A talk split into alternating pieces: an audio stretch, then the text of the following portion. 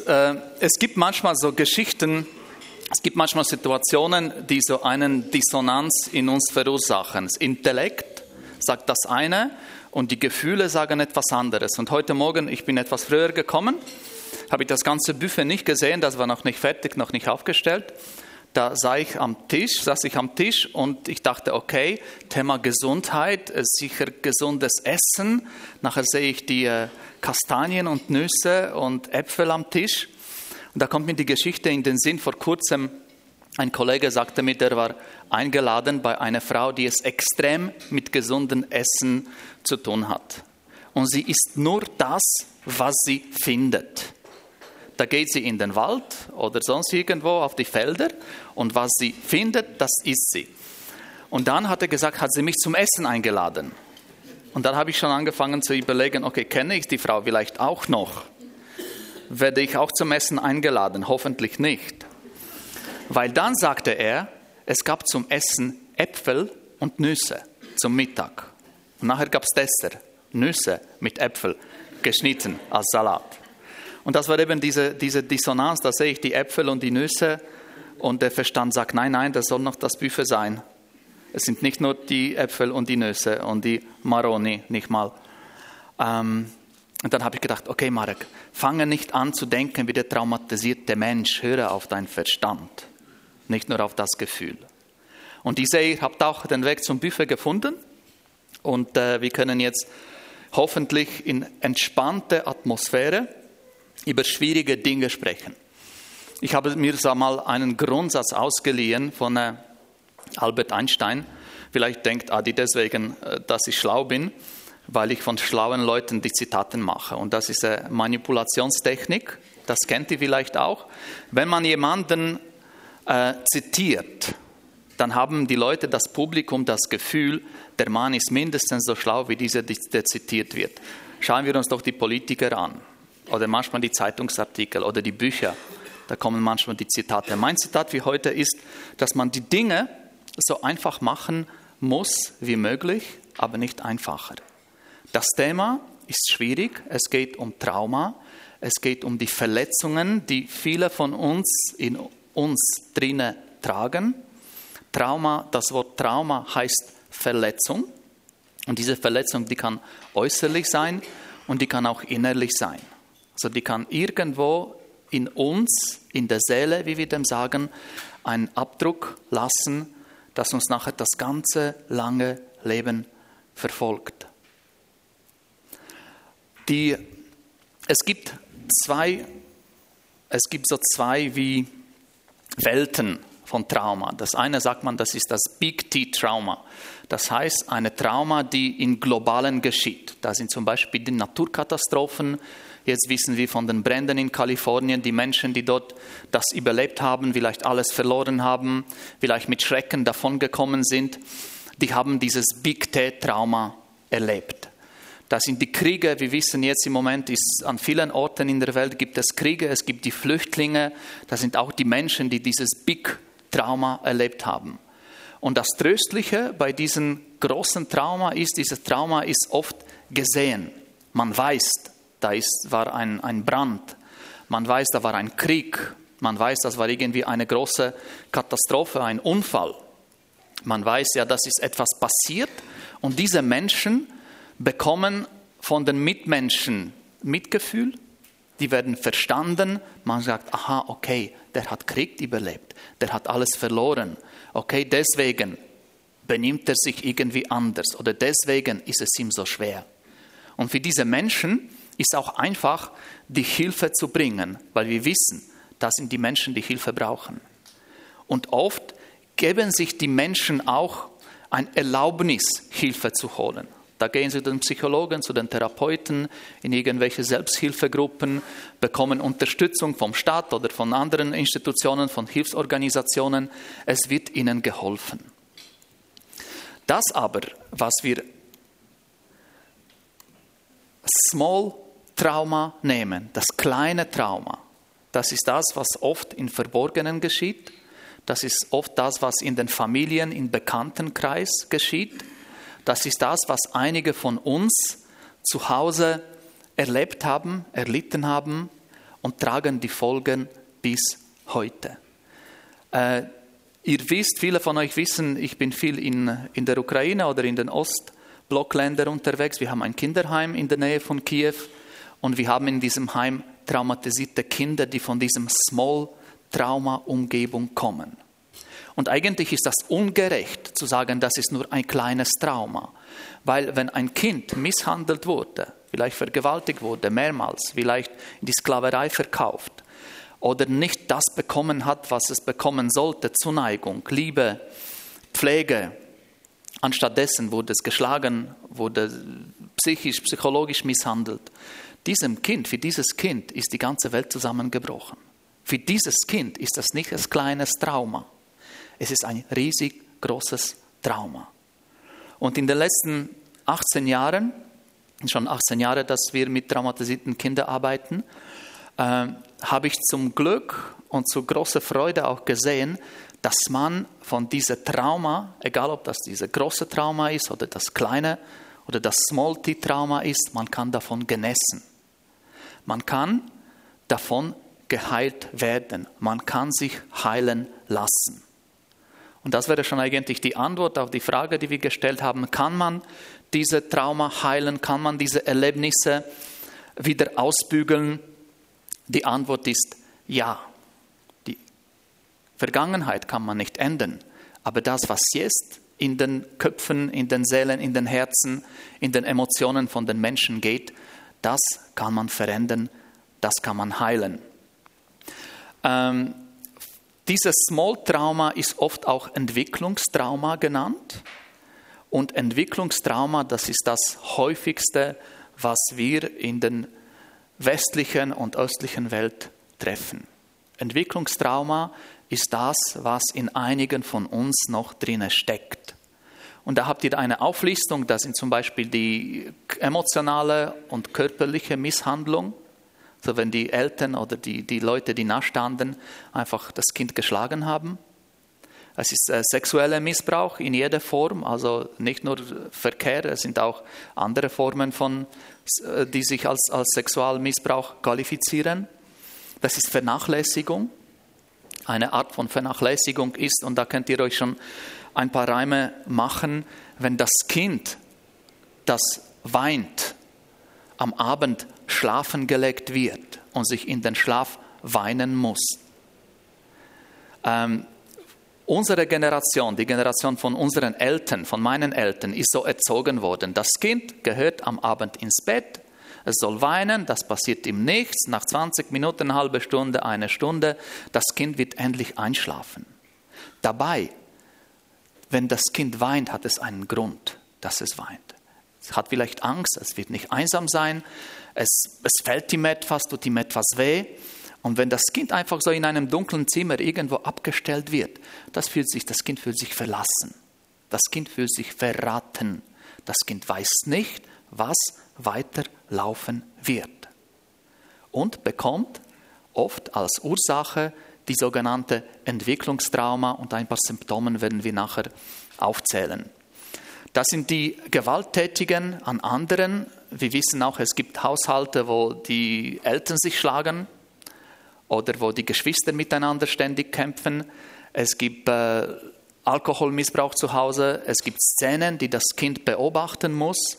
Wir haben auch die Kinder, die da berichten, wie sie unter dem Tisch gesessen sind und geschaut haben, wie Vater die Mutter verprügelt hat und sie dort unter dem Tisch gebetet haben, dass sie nicht als Nächsten drankommen äh, solche Kinder kommen mit schweren, schwerwiegenden Schmerzen, Wunden, eben Traumas davon. Es gibt äh, Trennungserlebnisse, das ist hier nicht so populär, aber denkt jetzt, wir haben so viele Gastarbeiter in der Schweiz und die Ukraine hat dieses Problem auch. Die Ukrainer, die gehen nach Polen, die gehen nach Deutschland, die gehen nach Italien, andere Länder Europas, um Geld zu verdienen und die Kinder lassen sich zu Hause. Die Kinder haben die Eltern, sie haben Wohlstand, weil das Geld wird nach Hause geschickt, aber sie haben dort keinen Papa, manchmal keine Mama, manchmal sind sie bei irgendwelchen Großmüttern äh, oder Großeltern dagelassen, manchmal bei Nachbarn.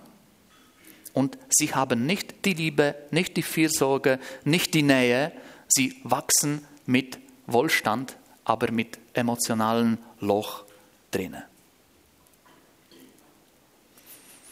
Ich möchte euch kurz ein Video zeigen. Das ist das ist sogenannte Stronic Stillface Experiment. Äh, wir werden dort ein Baby sehen mit der Mama zusammen. Es wird leider auf Englisch kommentiert, also nicht leider kommentiert, sondern leider auf Englisch von einem Professor, der das durchgeführt hat. Schaut einfach das Gesicht von diesem Kind an. Am Anfang, was passiert? Die Mutter interagiert mit dem Kind.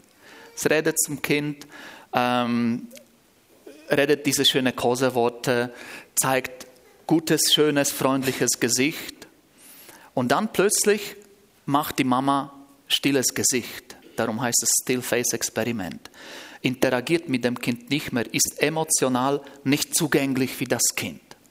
Schaut euch dann die Reaktion von diesem Baby. Das Baby ist äh, einige Monate alt,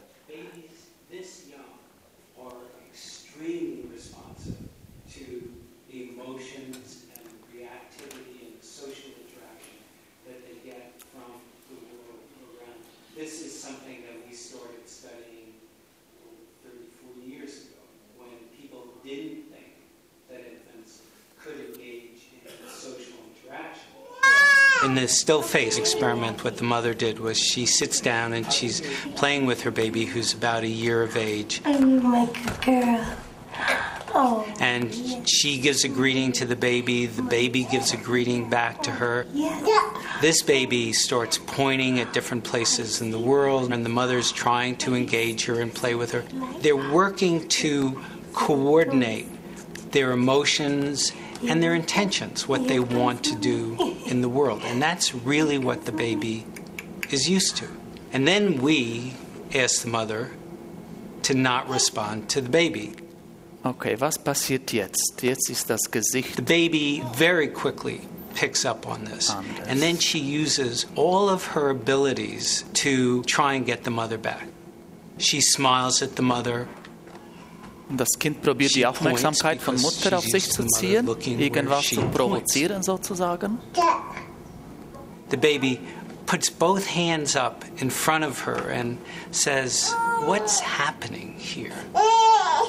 She makes that screechy sound at the mother, like, Come on, why aren't we doing this? Even in this two minutes, when they don't get the normal reaction, they react with negative emotions. They turn away. They feel the stress of it. They actually may lose control of their posture because of the stress Okay, that they're ich denke, experiencing. das haben wir jetzt gesehen und verstanden. Okay. Und jetzt die Mutter schaltet sich wieder ein als die Fürsorgliche, tröstet das Kind und dem Kind geht wieder gut. Oh, yes. Jetzt, wenn wir uns vorstellen, was, dieses, was jedes Kind braucht, es braucht eben diese emotionale Nähe, die Wärme. Ich, als wir unser erstes Kind bekommen haben, ich habe euch das schon mal erzählt, mich hat das extrem genervt am Anfang, wenn die Schwiegerleute kamen und mit dem Kind so, oh, du kleines Hi.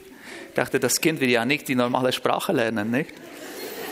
Äh, ich wollte, dass es äh, schöne literarische Sprache. Ich habe tatsächlich Gedichte erzählt, die ich noch von der Schule konnte. Äh, bis ich verstanden habe, dass es eigentlich nicht das, was das Kind braucht, sondern die Wärme, die Nähe. Wenn man das dem Kind entzieht und das dem Kind nicht gibt, da sieht ihr, das Baby reagiert sofort. Wenn das chronisch stattfindet, wenn das immer der Fall ist. Jetzt bin ich etwas irritiert. Micha, bin ich das oder bist du das? Okay, gut, danke. Ähm, wenn, wenn das immer passiert, wenn das Kind diese Freundlichkeit, diese Liebe, diese Zuneigung, diese Emotionen nicht bekommt, wird aber gleichzeitig versorgt mit allen Dingen, die es braucht, entwickelt auch ein gewisses Trauma, ein Entwicklungstrauma. Und als Erwachsen wird der Mensch nachher emotional unzugänglich. Wir reden von einer Bindung, von einer unsichere oder desorganisierte Bindung, sogar wenn die Eltern noch dazu manchmal gewalttätig gegen dem Kind werden. Und nachher haben wir die Situation, ein Mensch heiratet, ein erwachsener Mensch, der kennt das nicht, diese Liebe, diese Zuneigung, diese Güte, diese Freundlichkeit und hat extrem Probleme in der Beziehung, eben die Wärme, die Emotionen, die Liebe, die Freundlichkeit auszudrücken. Funktioniert zwar, aber von der Liebe, von der Weiche, von der, von der Wärme ist nicht viel übrig. Das ist auch etwas, was im Bereich von diesem Entwicklungstrauma reingeht. Jetzt möchte ich noch ein bisschen komplizierter werden. Es wird nicht viel komplizierter. Wir, haben noch, wir wissen ja noch, was der Einstein gesagt hat, so einfach wie möglich. Das ist jetzt ein Schema, wie ein Prozess von Traumatisierung aussieht. Was passiert in einem Menschen drinne, was passiert in seinem Gehirn vor allem oder in seinem ganzen Körper, wenn eine traumatische Situation stattfindet. Jetzt müssen wir uns irgendwie etwas ausmalen, eine Situation der Traumatisierung. Ich weiß, da sind noch minderjährige Kinder da, darum, gut, alle Kinder sind minderjährig, oder nicht? Doch. Äh, darum nehmen wir, stellt euch einfach eine Situation vor, wo ihr wisst, das ist die Situation von häuslichen Gewalt. Ähm, von Fenster, von eigener Erfahrung, von dem, was euch erzählt wurde. Ähm, wenn der Mensch, das Kind, in eine gefährliche Umgebung kommt, sagen wir, da kommt ein, äh, das ist Standardsituation, die wir mit unseren Kindern in Kiew erleben, der Stiefvater kommt nach Hause und ist vielleicht ein bisschen angetrunken oder viel angetrunken oder sehr angetrunken. Und das Erste, was auf dem Skala als Freeze beschrieben wird, das ist so Hasenohrenbewegung. Wenn ihr irgendwo Spazieren seid und einen Hasen sieht im Feld und der Hase merkt, dass, dass ihr kommt, macht er meistens Oho. Ah, das ist die Sarah, kein Problem, kann ich weiter fressen. Oh, das ist der Martin. Oho, das ist ein Problem, da muss ich jetzt fliehen. Immer gibt es dieses Freeze-Moment. Und auch das Kind, auch jeder Mensch, wenn er in eine gefährliche Situation kommt, wenn ich, sagen wir, am Abend durch Frutigen läuft und ausnahmsweise jemand auf der Straße ist und um die Ecke kommt und es ist dunkel und spät und der ist vielleicht noch dunkel angezogen, das Erste, was ihr macht, ist auch, oh, diese, diese Freeze. Und dann Je nachdem, was der Hirn entscheidet, ist das jetzt gefährliche Situation oder ungefährliche Situation, ist das jetzt die Sarah, die kommt oder der Martin, der kommt, muss ich etwas unternehmen. Und wir sind so gemacht worden als Menschen, als Wesen, dass wir vor allem unser Überleben sichern müssen. So hat uns Gott gemacht. Und das ist auch gut so, weil wenn wir das nicht hätten, gäbe uns nicht sieben Milliarden, sondern wesentlich weniger. Ähm, und der Körper, wenn der Körper entscheidet, okay, jetzt ist gefährlich, dann mobilisiert sich sogenanntes sympathisches System, also unser Aktivierungssystem. Es wird Adrenalin geschüttet und die ganze Energie, die wir haben irgendwo im Körper, wird in die Beine und in die Hände äh, transferiert und darum haben wir, äh, haben wir äh, schnelles Schlagen vom Herz. Die, die, die äh, ganze Energie muss von irgendwo kommen. Da braucht man mehr Luft. Da tut man schnell atmen. Und es kommt zur sogenannten Stressreaktion. Und wir sind dann bereit, entweder zu fliehen oder zu kämpfen. Und immer die erste Reaktion auf Gefahr, die automatische Reaktion ist immer das Fliehen. Also zuerst will man immer abhauen.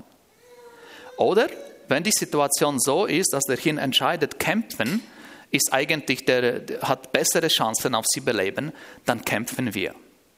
Und das ist diese Flight oder Fight, Flucht oder Kampfreaktion. Und wenn das nicht möglich ist in der Situation von, von äh, häuslichen Gewalt, wenn ein Kind 7, 8, 10, 12-jährig ist oder 14, 15 und äh, die Person, die Gewalt antut, körperlich überlegen ist oder psychisch überlegen oder macht sich irgendwie, macht die Opfer gefügig, dann sehen wir, dass der Mensch traumatisiert wird, weil diese ganze Energie, die gesammelt ist in Händen, in den Beinen, die kann nicht befreit werden, die kann nicht verwendet werden. Und da können wir uns vorstellen, wie ein Luftballon, der aufgeblasen ist, plötzlich Platz. Und wir als Menschen erleben dann ein psychisches Trauma. Was heißt das genau? Das heißt, dass in unserem Hirn geschehen verschiedene Prozesse. Ich tue noch kurz von, ähm, von einem Hilfsmittel noch einen Gebrauch machen und dann kennt ihr auch schon mittlerweile. Das ist ein äh, guter Begleiter von mir. Also ich spreche mit ihm nicht. Keine Sorgen. Neulich hatte, vor zwei Tagen hatten wir Besuch. Und wisst ihr, das Leben hat mich gelernt zu kochen, sage ich mal so. Ich habe eine feine Suppe gekocht. Ich komme aus Polen wir haben eine feine Tomatensuppe mit Reis und Fleisch. Es ist wirklich gute Sache. Und dann kam die Kollegin von Natalie, von meiner Frau, zum Essen. Und dann hat ihr diese Suppe so geschmeckt und sie hat sie so hoch gelobt. Mir war natürlich, äh, ich war natürlich sehr froh, nicht? Jeder hat gerne Komplimente, vor allem wenn er es verdient hat. ähm, und äh, Sarah, meine kleine Tochter, hatte gerade im Unterricht, im Zeichnen, haben sie irgendwie ein äh, Skelett, heißt Hugo, wohnt im Reichenbach, Interesse habt. Und weil wir das haben, hat sie das irgendwie nach vorne genommen und hat das irgendwie auch zeichnen wollen. Und das stand so dummerweise im Wohnzimmer auf dem Schrank. Und dann hat die Frau gefragt, ja, wie kocht man so eine Suppe? Und in diesem Moment wanderte mein Blick Richtung diesen Schädel und da habe ich gesagt, ja, da muss man zuerst Knochen kochen. Und hat sie das angeschaut und eben diese Dissonanz. Intellekt sagt, das kann doch nicht sein. Und die Gefühle, die, diese, plötzlich ist diese Suppe so komisch, nicht mehr so, nicht mehr so fein, nicht? Ich habe sie natürlich noch beruhigt, sagte, du mach dir keine Sorgen, das reicht für noch einmal, ich kann mal öfters kochen. Dann haben wir gelacht, die Sache war vergessen. Äh, viele lustige Sachen. Bei anderen Mal erzähle ich euch noch ein paar. Flughafen ist immer Standardsituation beim Scanner, wenn man sieht, was da drin ist. Okay, aber was, was wollte ich euch erzählen? Eben vom Gehirn, wie Gehirn auf Trauma reagiert. Wir haben hier ähm, Stammhirn unten und das ist Stammhirn, das ist hier in diesem, ups, das war jetzt gruselig, hä? In Stammhirn, das ist diese, dieses Teil von Hirn, der dieses sympathische System aktiviert. Wo sagt, okay, jetzt Herz soll schneller schlagen, jetzt soll die ganze Energie in die Beine, in die Füße, in die Hände. Jetzt machen wir uns bereit zum Fliehen oder zum Kämpfen. Und dann in der Mitte, in dem sogenannten limbischen System, ganz in der Mitte haben wir noch so zwei Sachen, die uns interessieren. Das eine, das ist so Panikknopf, heißt Amygdala. Und das ist so wie ein Feuermelder.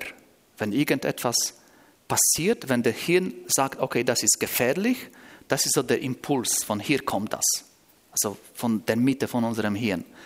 Und wir haben noch etwas, was sich Hippocampus nimmt. Das ist, ähm, das ist eine Struktur, die dafür zuständig ist, wo die Sachen im Hirn gespeichert sind. Das ist für Lernen wesentlich wichtig. Wenn wir Fremdsprachen lernen oder sonst etwas anderes lernen, kochen lernen, einen neuen Witz auswendig lernen, dann weiß der Hippocampus, wo diese Information gespeichert ist. Und wenn wir etwas, eine Information wieder brauchen, es geschieht auch durch den Einsatz vom Hippocampus. Nur das Problem mit dem Hippocampus ist, dass es ziemlich viel Energie braucht. Und wenn die Energie zum Flucht oder zum Kampf in den Beinen und in den Händen benötigt wird, wird sie hier abgezogen. Das heißt, in extremen Stresssituationen verlieren wir die Fähigkeit, die Sachen uns zu merken oder das das, was wir schon wissen, das Gelernte wiederzuholen. Das Standardbeispiel ist, wer sich an die Schule erinnert, du weißt, wie man die Aufgabe in der Mathematik löst.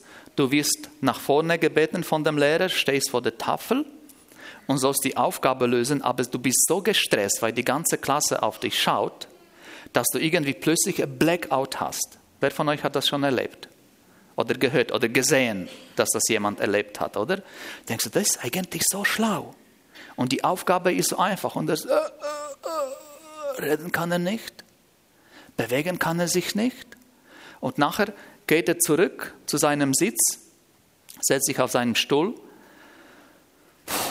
und dann weiß er wieder, funktioniert wieder der Hirn.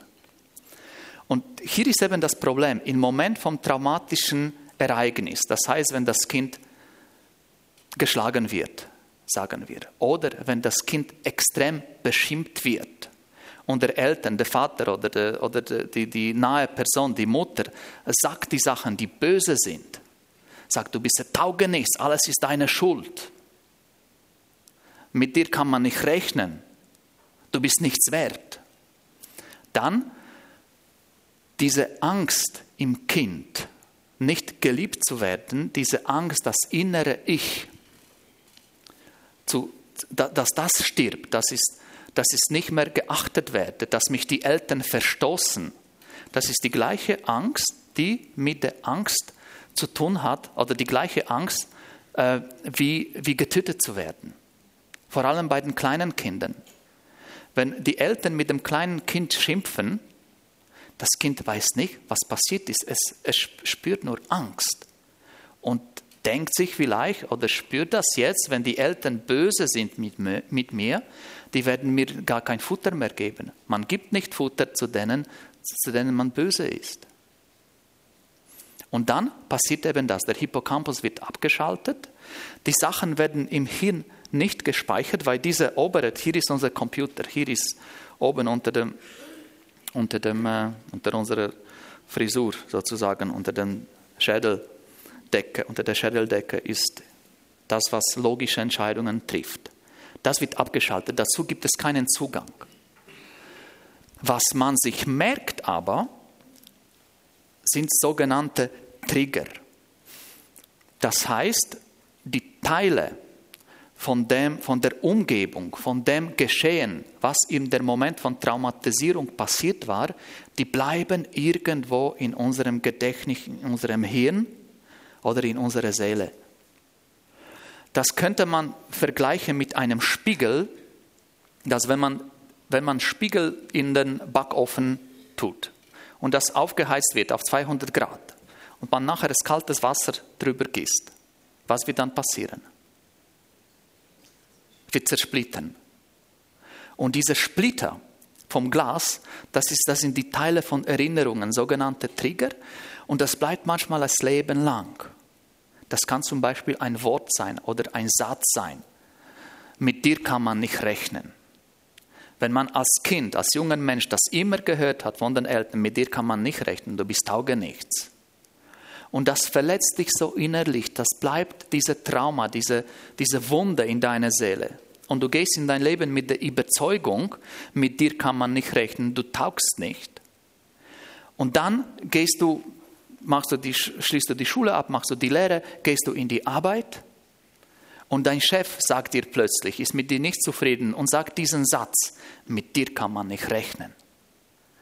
Dann diesen Satz, mit dir kann man nicht rechnen, kommt wie ein Trigger, das heißt wie etwas, was, was etwas betätigt in dir und die ganzen Gefühle vom dem, dass du nichts wert bist, dass du nicht geliebt bist, dass dich niemand schätzt, die kommen nach oben. Und je nachdem, wie du bist, was du gelernt hast, reagierst du mit extrem, extremen emotionalen, ähm, eigentlich nicht, nicht angemessenen Reaktionen. Wirst du plötzlich wütig? Sagst du dem Chef, wo er sich scheren sollte? Tust gerade deine Stelle verlieren dadurch? Oder tust ihn einen klopfen? Oder brichst einfach in den Tränen aus und läufst weg und schlägst die Türe? Und der Chef denkt, hey, ich habe nur gesagt, Du bist für dich, du hast schlechte Arbeit gemacht. Ich habe es nicht böse gemeint. Aber das ist die Reaktion, die dieser Trigger, was es hervorruft. Das sind eben die Sachen, die, wenn wir noch kurz zurück können, hier in diesem Moment, wo Trauma passiert, damit wir uns schützen, der Hirn wird uns beschützen, damit wir nicht ganz kaputt gehen, damit wir noch leben wollen, passiert sogenannte Dissoziation. Dissoziation, das heißt, es wird etwas getrennt. Und es gibt noch, es wird, das ist die letzte komplizierte Aufzeichnung, nachher wird es nur einfacher. Ähm, man sagt, dass in dem Moment, wo die traumatischen Ereignisse geschehen, spaltet sich die Persönlichkeit. Das heißt, es werden gewisse Gefühle, gewisse Gedanken, gewisse Überzeugungen so wie abgekapselt in dir und versteckt. Vor allem, wenn das von der Seite der Eltern geschieht. Das kleine Kind ist extrem abhängig von den Eltern. Auch wenn das Kind schon größer ist, manchmal 12, 14, 15, manchmal erwachsene Leute sind noch abhängig von den Eltern. Wenn dann die Traumatisierung passiert, der Mensch sagt sich selber, die Eltern können nicht falsch liegen. Die Eltern können nicht böse sein. Sie müssen mich futtern. Das heißt, wir machen alles, damit dieses Gefühl, die Eltern haben mir Unrecht getan, nicht nach vorne kommt. Und was passiert bei Traumatisierung? Wir befinden uns in sogenannten anscheinend normalen Persönlichkeitsmodus. Das heißt, das ist ein bisschen ein äh, drastisches Beispiel, aber wenn jemand, sagen wir, im Wald missbraucht wurde, nach dem Missbrauch zieht er oder sie sich an und geht nach Hause und lebt nachher weiter, geht arbeiten, geht in die Schule, heiratet, ähm, geht einem Beruf nach. Anscheinend findet, äh, führt der Mensch ein normales Leben. Aber gleichzeitig drinnen, in der Seele, irgendwo unter der Oberfläche, befinden sich sogenannte emotionale Persönlichkeitsanteile. Und das sind eben die Gefühle von Wut, die Gefühle von Scham, die Gefühle von dem, dass ich nichts wert bin, die Gefühle manchmal von extremem äh, Wunsch, jemandem weh zu tun. Ein Teil von diesen Persönlichkeitsanteilen, äh, emotionalen Persönlich Persönlichkeitsanteilen ist Täterintrojekt genannt. Und das ist die Stimme. Die Stimme, oft Stimme der Eltern oder die Stimme der wichtigen Person, die irgendwo bei dir drinnen abgekapselt ist. Die dir sagt, du bist nichts wert. Oder die dich schlägt und sagt, schlage dein Kind, so wie du geschlagen bist. Und die Sache ist auch, diese Persönlichkeitsanteile, diese Täterintrojekte, die werden auch durch einen Trigger aktiviert. Ich weiß nicht, habt ihr einmal eine Begegnung mit einem jähzornigen Menschen? Wahrscheinlich nicht. Niemand meldet sich, also einer, okay, also du weißt, um was es geht. Diejenigen, die nichts wissen, die das nicht hatten, da seid ihr glücklich. Schätze euch glücklich, dass ihr keinen jähzornigen Menschen begegnet seid. Oft ist Jähzorn ein Beispiel von diesem Täterintrojekt. Und das ist irgendwo der Mensch, also ich habe zweimal, mindestens zweimal, also richtig extrem jähzornige Menschen begegnet. Anscheinend leben sie ein normales Leben. Er ist ein Bauer, er pflegt sein Feld, er hat eine Familie, er hat 20 Kühe, er hat sieben Traktoren und, äh, und noch ein paar Maschinen dazu. Wenn man ihn sieht, ein normaler Typ. Aber von der Kindheit her, der ist irgendwo in den Bergen aufgewachsen mit einem alkoholsüchtigen Vater und mit einer Mutter, die auch Opfer war von diesem Vater, der, wenn er besoffen war, die Mutter und die Kinder misshandelt hat. Und in ihm, und wisst ihr, das Kind, wenn es klein ist, so bis vierjährig, der schaut immer den Vater wie Gott an. Vater ist wie Gott. Er kann nie falsch sein. Und wenn es schlägt, das heißt, das ist normal so, das ist gut, das, also nicht gut so, aber das ist normal, so ist es. Und weil man den Vater nicht beschuldigen kann, weil man ihn lieben muss, kapselt sich eben dieses Täterin-Projekt irgendwo drinnen, in deinem Inneren und bleibt dort. Und dann kommt irgend so ein Marek, also ich, mit dem Hund durch sein Feld. Nicht mal Mitte durch sein Feld, also nicht durch Weizen oder so oder durchs Gras. Einfach am Rande vom Feld. Und der Bauer kommt mit dem Traktor, fährt vorbei und sieht mich an seinem Feld und springt von diesem Traktor ab. Und dieser Jezorn kommt wie ein Vulkan von ihm aus. Dieses Täter-Introjekt kommt nach vorne und übernimmt die Kontrolle von seinem ganzen Verhalten. Und ich werde beschimpft und bedroht und irgendwie ein Wunder, dass es keine Schlägerei gab. Mein Hund ist leider nicht ein Kampfhund. Oder vielleicht zum Glück, ich weiß es nicht. Aber dieses Verhalten, es ist nicht normal. Und der Mensch nach hinein, der Bauer, der schämt sich, dass er sich so verhalten hat. Es ist nichts passiert. Der Hund hat nicht einmal auf sein Feld geschissen, ist nur da gelaufen. Das sind Täterintrojekte. Und nachher kommt er nach Hause und er ist unglücklich. Er will nicht zornig sein. Er will nicht die Leute beschimpfen. Er will nicht, dass Leute von ihm Angst haben. Er will der liebe Vater sein, ein guter Bauer und ein guter Nachbar. Aber er kann nicht, weil es diesen Introjekt gibt, der ab und zu Kontrolle übernimmt. So ein Täterintrojekt, so ein emotionaler Persönlichkeitsanteil kann eben sein eine Überzeugung. Alle wollen mich schießen. Alle wollen mich bestellen. Und es gibt keinen Mensch, der mir Gutes wünscht auch eine Überzeugung, die wir vielleicht noch von den Eltern irgendwo bekommen haben.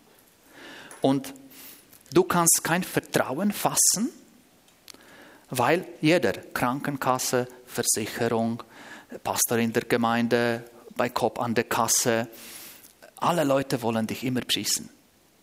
Die wollen dich betrügen.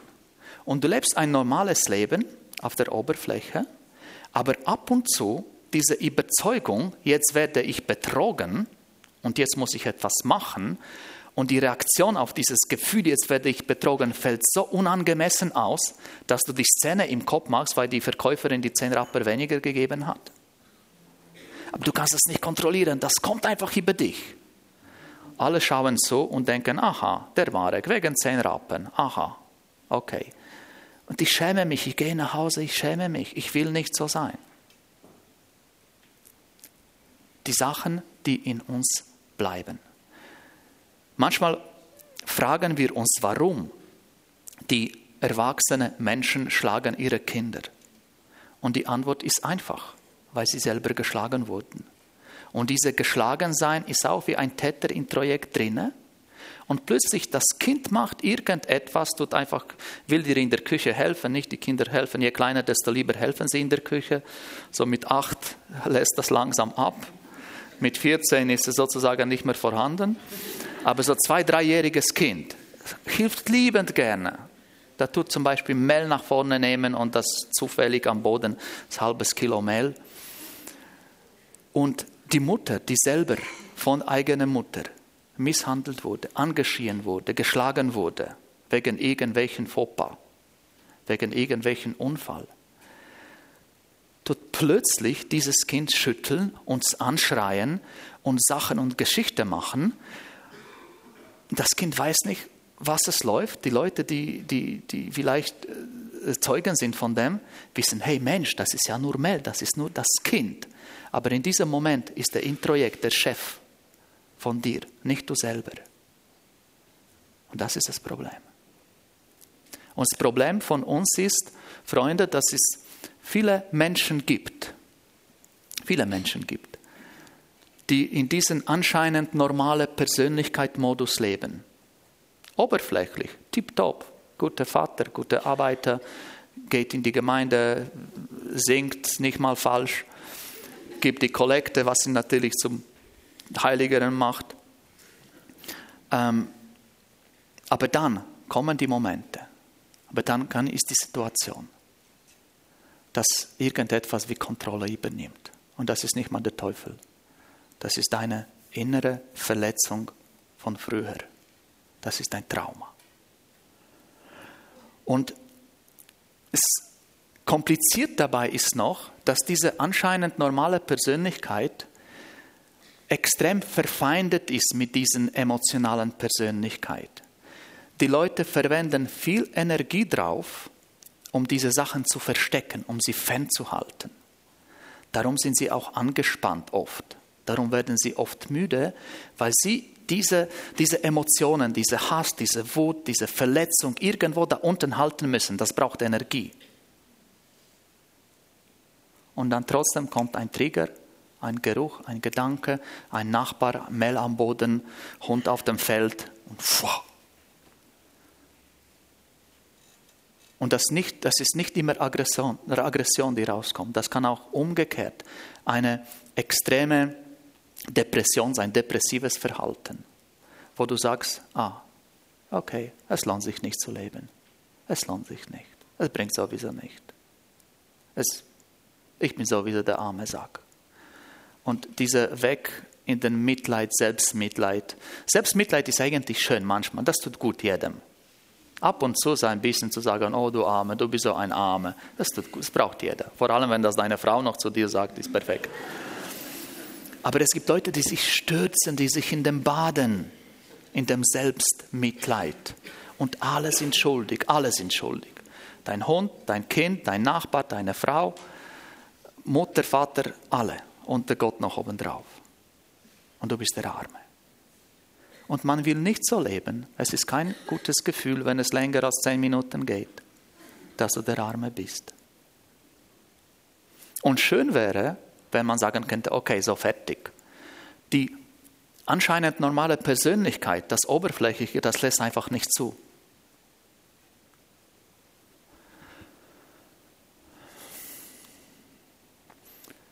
Es sind äh, eine Studie eine Studie äh, hat zehn solchen Sachen herausgesucht. Die Sachen, wenn sie in Kindheit passieren, je mehr von solchen Dingen in Kindheit passieren oder in deinem früheren Leben passieren, äh, zum Beispiel körperliche Misshandlung, sexueller Missbrauch, emotionaler Missbrauch, Suchtmittelmissbrauch im Haushalt, Scheidung der Eltern und so weiter.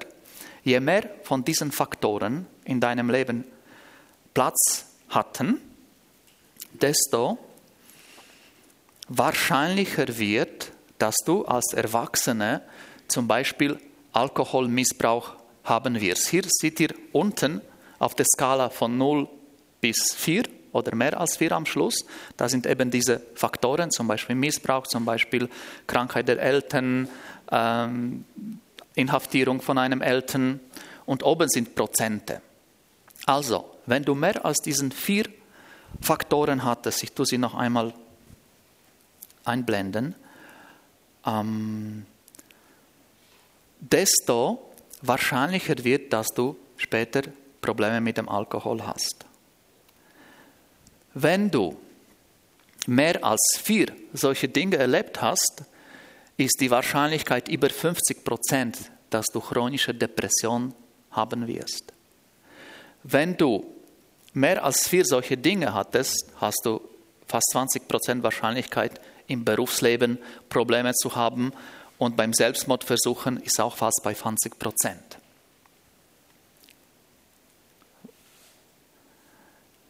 Ähm, hier ist auch noch eine Zusammensetzung von den Sachen, die von diesem Entwicklungstrauma beeinflusst werden. Das heißt, wenn die Kinder in einer ungünstigen Umgebung aufwachsen, wo der Missbrauch passiert, da wird die Bindung, die kindliche Bindung, also die Art, wie man miteinander kommuniziert, wie man miteinander umgeht, wie man äh, Bedürfnisse äußert und auf sie antwortet, die biologische Entwicklung, die emotionale Regulation, Dissoziation, das ist eben das Trennen vom Verstand, vom Gefühl und vom Körper. Verhaltenskontrolle, davon hatten wir, dass wenn diese Jähzorn oder diese Trauer oder dieses Introjekt kommt, Kognition, also die, die Menschen, die Trauma erlebt haben, die haben auch Probleme oft, die, äh, die, die äh, Nachfolgesequenzen nachzuvollziehen. Also, dass es Konsequenzen hat, dass A plus B gleich C wenn ich das und das mache, ergibt sich das, weil sie eben oft im Chaos aufgewachsen sind. Und nicht immer, wenn sie etwas wollten, das bekommen haben, sondern mal wollte das Kind essen und hat geschrien, danach gefragt, hat statt Essen Haue bekommen, das andere Mal gar nichts bekommen, das dritte Mal das Essen bekommen. Also folge. Das ist auch nicht unbedingt ein Konzept oder eben Selbstkonzept, wer bin ich, wie wichtig bin ich, wem bin ich wichtig und so weiter. Also, ich glaube, ich habe jetzt mal so ein Bild gemacht von dem, was Trauma ist, was vor allem Entwicklungstrauma ist, wieso wir sie haben und wie sie sich zeigt. Sind wir uns einig? Können wir das hier jetzt mal einen Strich drunter ziehen, weil die Uhr läuft. So, jetzt kommen wir zum zweiten Teil, was wir damit machen können. Weil das Schlimme ist, wenn man zum Doktor geht und der Doktor sagt die, Diagnose und nachher sagt sie auf Wiedersehen, oder? Sie haben schweres Bronchitis, auf Wiedersehen. Oder Sie haben das oder jenes. Äh, wer weiß, was oder wer das ist? Das ist Brandy. Brandy ist wer oder was? Hund. Okay. Und hier kommt die erste Erklärung von dem, was Trauma ist und wie man sie heilen kann. Das ist kein Hund. Das ist ein Bild vom Hund. Der Hund selber jagt wahrscheinlich die Katze vom Nachbar hier zu Hause. Oder frisst meine Wanderschuhe im Garten oder sonst irgendwelchen Unfug. Im besten Fall schläft sie irgendwo, wo er nicht sollte. Aber das da ist kein Hund, das ist ein Bild. Und genauso ist es mit der Trauma. Wir haben nicht Trauma, wir haben ein Bild, eine Erinnerung vom Trauma. Wir haben ein Foto vom Trauma. Trauma war früher. Trauma war dann, als ich als Kind misshandelt wurde. Trauma war dann, als meine Eltern mich weggegeben haben. Trauma war dann, als ich geschlagen wurde. Trauma war dann, als mir gesagt wurde, ich bin nichts wert. Jetzt habe ich eine Erinnerung daran. Und, das ist eben das Gute, Trauma lebt im Nervensystem. Hier, hier, irgendwo im Hirnstamm ist sie, ist sie eingeprägt. Und das ist, das ist Kunststoff. Aber im Echt unter eurem Schädel ist das eine biologische Masse, die sich verändert, die wächst, die, das Gedächtnis, das sind Verbindungen, das sind, das sind die äh, Verbindungen zwischen verschiedenen Nervenzellen. Das sind die Synapsen, die wachsen. Wenn man jetzt etwas, eine Information, wenn man sagen wir irgendwas im Kindergarten gelernt hat, dann weiß man das spätestens bei der Pubertät nicht mehr. Man hat es vergessen, man hat es nicht gebraucht. Wenn du eine Telefonnummer hattest, irgendwo vor zehn Jahren hattest du deine erste Nattelnummer oder vor 20 Jahren, die weißt du jetzt nicht mehr, weil du sie 20 Jahre nicht gebraucht hast. Aber wenn das eine Telefon ist, die du täglich brauchst, dann weißt du sie auswendig, weil man das merkt. Das passiert hier im Hin. Und das ist die erste gute Nachricht. Trauma kann man heilen, weil das nicht die Vergangenheit ist, sondern nur das Bild. Und das Bild ist in der, diese biologisch, chemisch, elektrischen Gerät in unserem, unter unserer Schädeldecke gespeichert. Und das Zweite, die gute Nachricht ist, das ist auch in Epheserbrief ähm, ganz schön beschrieben, dass man in unserem Denken sich verändern und innerlich ganz noch neu ausrichten kann. Verändert euch in eurem Denken. Also das Denken ist veränderbar. Die Überzeugungen kann man verändern. Du kannst ein Angehöriger sein von, von, von einer politischen Partei und sagen, ich bin einfach der leidenschaftliche Grüne, oder?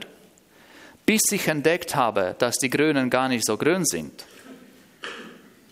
sondern zum Beispiel SVP ist viel grüner oder roter oder was auch immer. Und ich verändere meine Überzeugung. Genauso kann man Gedanken und Überzeugungen verändern. Und das Zweite ist, wir wissen vom Gott, dass er die zerbrochenen Herzen heilt und er verbindet die Wunden.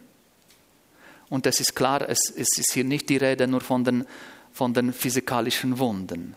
Zerbrochene Herzen sind unsere Gedanken. Das sind unsere Überzeugungen. Also Gott möchte, dass wir geheilt werden. Gott möchte, dass wir ein Leben in Überfluss haben. Das ist auch das Evangelium, wo Jesus sagt, ich bin gekommen, damit meine Schafe das Leben haben. Ich finde das immer noch irgendwie ein bisschen beleidigend mit den Schafen eigentlich. Also ich als Schaf sollte ein Leben haben, aber, Schaf, aber Leben im Überfluss als Mensch. Das heißt, ich bin überzeugt, Gott will nicht, dass ich anscheinend normales Leben führe. Dass ich irgendwo versteckte Emotionen, Groll, Hass, ähm, nicht akzeptiert sein, Minderwertigkeit mit sich trage und dass es irgendwie mein Verhalten bestimmt, sondern er will, dass ich ein gutes Leben im Überfluss habe. Jetzt, wie kann man das machen?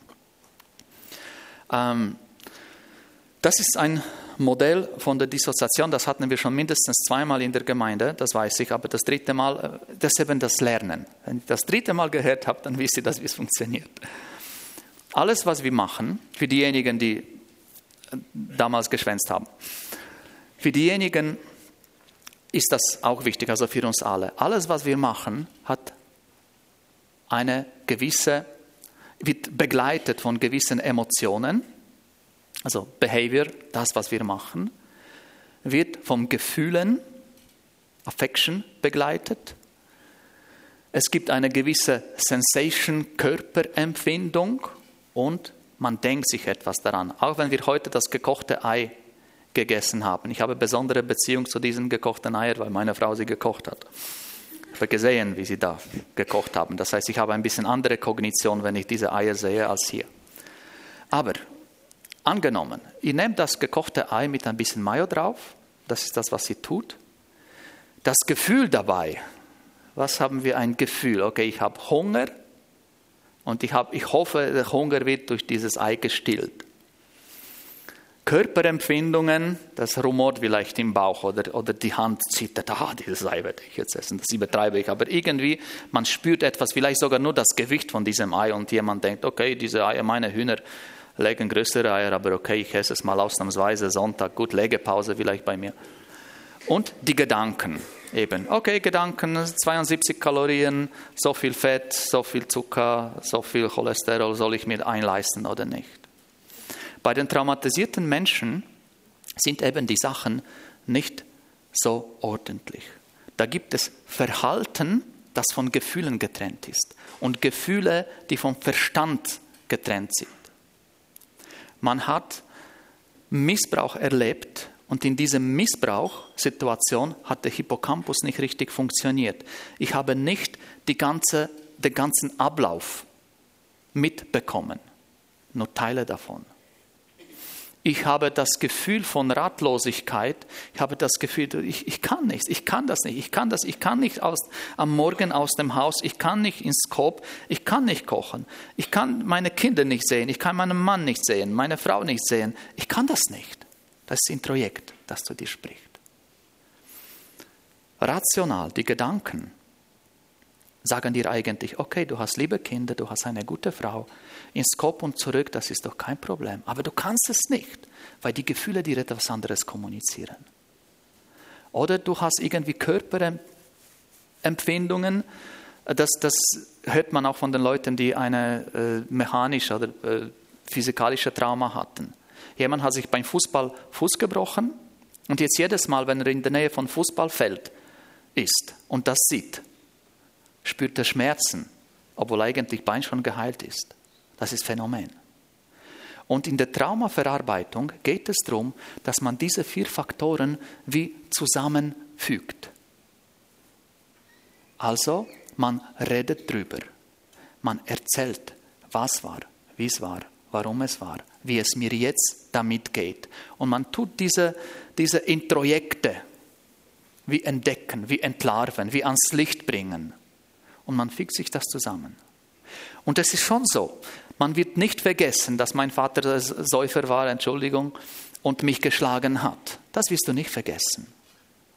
Aber du wirst die Emotionen nicht empfinden, die du dabei jedes Mal empfindest. Du wirst nicht reagieren, du wirst vielleicht aufhören, selber zu trinken, weil der Introjekt sagt, sauf. Da wirst du vergessen, wie, wie, wie schlimm das Leben ist oder da wird es dir besser gehen. Und dazu ist es oft, und das ist schön, dass manchmal es ist genug, eben drüber zu reden. Manchmal ein Seelsorger in der Gemeinde, ein guter Freund, ein jemand, der zuhört, ist genug, um einen zu helfen. Und das geben die Psychologen, die Psychotherapeuten zu. Manchmal es ist genug, drüber zu reden, Leute. Genug. Manchmal müssen wir zu den Spezialisten. So wie wenn du dich verletzt, wenn du irgendwie eine Schnittwunde hast, wenn du Magenprobleme hast, wenn du schwere Grippe hast oder sonst etwas, du gehst zum Doktor. Bei uns, äh, Gang zum Psychologen oder Gott möge uns retten, wie einige denken, zum, zum Psychotherapeuten, das ist No-Go. Absolut nicht. Wieso? Ah, ich bin doch normal, oder? Und das redet eben die anscheinend normale Persönlichkeit das in Feindschaft mit deinen Problemen ist und sagt, nein, nein, nein, nein, nein, no, oh, du sicher nicht, da musst du nicht. Psycholog, wie das schon tönt, der Psycho und der Log, nein, da gehe ich nicht hin, da brauche ich nicht. Die sollen gehen, meine Frau soll gehen, meine Eltern sollen gehen, die, aber ich nicht, ich bin ja normal. Ich habe ein paar Mal schon Leute getroffen, die das behaupten, ich bin ja doch normal, oder? Ich habe zu Hause das und jenes, jenes erlebt, ich bin doch normal. Ich sage, genau du bist nicht normal weil man sieht im Verhalten. Ähm, was ist nötig eigentlich? Was muss man machen? Also das Erste ist sicher das eben zugeben. Das Zugeben, okay, in meinem Leben sind die Dinge geschehen, sind die Dinge passiert, die waren nicht gut. Wir haben, wenn, vor allem wenn wir jetzt älter werden, aber auch als Kinder, wir haben einen angeborenen Schutz, ähm, die Eltern irgendwie schlecht zu machen oder schlecht zu ihnen zu reden, schlecht an sie zu denken. Und das hat einen Grund. Früher gab es keine Altersheime, gab es keine Altersrente, keine Altersfürsorge. Früher müssten die Kinder, wenn sie erwachsen wurden, für die Eltern zu sorgen. Und wenn sie sich das zugeben würden, okay, meine Eltern haben mir das angetan, ich werde sicher für sie nicht sorgen, ich werde sicher ihnen kein Brot geben, ich werde sicher nicht schauen, dass sie was zum Leben haben, dann würden die Leute einfach aussterben. Darum ist das so wie ein biologisches Prinzip. Man redet nicht schlecht über die Eltern. Und versteht mir richtig, ich, tue jetzt, ich ermutige euch jetzt nicht plötzlich zu sagen, okay, mein Vater war doch so und meine Mutter war doch so. Es geht nicht darum, sondern es geht darum, sich zu geben, in meinem Leben sind doch die Sachen geschehen, die nicht gut waren. Und dann kann man die Entscheidung treffen, was will ich damit machen. Wenn ich Zahnweh habe, kann ich immer noch entscheiden, gehe ich zum Zahnarzt, lasse ich mir den Zahn ziehen oder flicken oder leide ich. Es gibt Leute, die sagen, okay, ich habe so Schiss von dem Zahnarzt, ich sterbe lieber an Schmerzen. Ich esse die, wie, wie war das, die, die kleine, die Smarties. Ich esse Smarties, bis es nicht mehr geht, bis ich keine Zahnschmerzen mehr habe. Aber zum Zahnarzt gehe ich nicht. Es braucht eine Entscheidung, Freunde. Und es braucht auch eine Entscheidung zu sagen, okay, ich will davon wegkommen, egal was es kostet. Es gibt vielleicht einen Schmerz, das sind nicht einfache Sachen, über das zu reden, aber es ist notwendig. Heilung in Anspruch nehmen, überzeugt zu sein, okay, das kann passieren. Gott will für uns das Leben in Überfluss. Die Frage von Vergebung ist da. Ähm, Vergebung ist nicht so eine einfache Sache. Es ist das Schlimmste, was wir machen können, ist einem Menschen, der traumatisiert wurde, zu sagen, du musst vergeben, sonst vergibt dir Gott nicht. Du musst vergeben. Aber du bist nicht bereit zum Vergeben. Du willst sagen, okay, ich vergebe, aber drinnen, es wird alles beim Alten bleiben. Und am Schluss, man soll das Herz hüten wenn wir schon geheilt sind, man muss das Herz hüten, man muss schauen, dass nicht mehr Trauma in unser Leben kommt und dass wir selber unseren Kindern, unseren Nächsten, unseren Lieben nicht die Trauma weitergeben. Was brauchen traumatisierte Menschen? Das sind immer die drei Dinge. Sicherheit, sichere Orte. Also wenn wir wissen, wir haben zu tun mit einem Menschen, der Trauma erlebt hat, egal von welchem Ausmaß, Big Trauma oder Small Trauma. Das Gefühl von Sicherheit, hier wird mich niemand verraten. Hier wird mir niemand wehtun. Das Zweite, die Beziehungen, gute Beziehungen, tragende Beziehungen. Das traumatisierte Mensch hat ein Verrat erlebt, wurde verraten von denjenigen, die nahestanden. Das braucht solche, die wissen, die verraten mich nicht, die tragen mich. Und das Dritte ist diese Selbstbemächtigung. Du kannst die Sachen, du schaffst die Sachen, das klappt, doch du kannst ins Kopf, doch du kannst kochen. Ich helfe dir. Du wirst dich selber als mächtig erleben. Mächtig nicht im Sinn, ich habe die Macht, sondern ich kann die Sachen machen. Ich kann sie erledigen. Und hier kommt, Freunde, zum Schluss die Aufgabe, wir als Gemeinde. Der Paulus schreibt in Thessalonischer, weist die Nachlässigen, Nachlässigen zurecht, tröstet die Kleinmütigen, tragt die Schwachen, seid geduldig mit jedermann. Und das wünsche ich mir für uns, dass wir als Gemeinde so ein sicherer Ort werden, ein Ort, wo wir gute Beziehungen miteinander haben, wo wir den Menschen auch zeigen, was wir Gutes über sie denken, was die Bibel gut über sie denkt. Ich wünsche mir, dass wir genug Mut haben, selber die Schritte zu machen und sagen, okay, ich will das, ich will Vergangenheit hinter mir lassen. Ich wage den Schritt zum Seelsorger, wage den Schritt zum Psychologen. Und dass wir, wenn wir wissen, okay, das ist jemand, der schwierig hatte, dass wir äh, diese Menschen tragen. Vielen Dank, dass ihr mir so zugehört habt, so lange. Ähm, jetzt hat es noch Nüsse und äh, Äpfel, die ihr nicht fertig gegessen habt. Ähm, ich wünsche euch eine gute Woche und äh, viel Gesundheit, auch psychische, psychologische, seelische Gesundheit und noch einen schönen Sonntag dazu. Merci.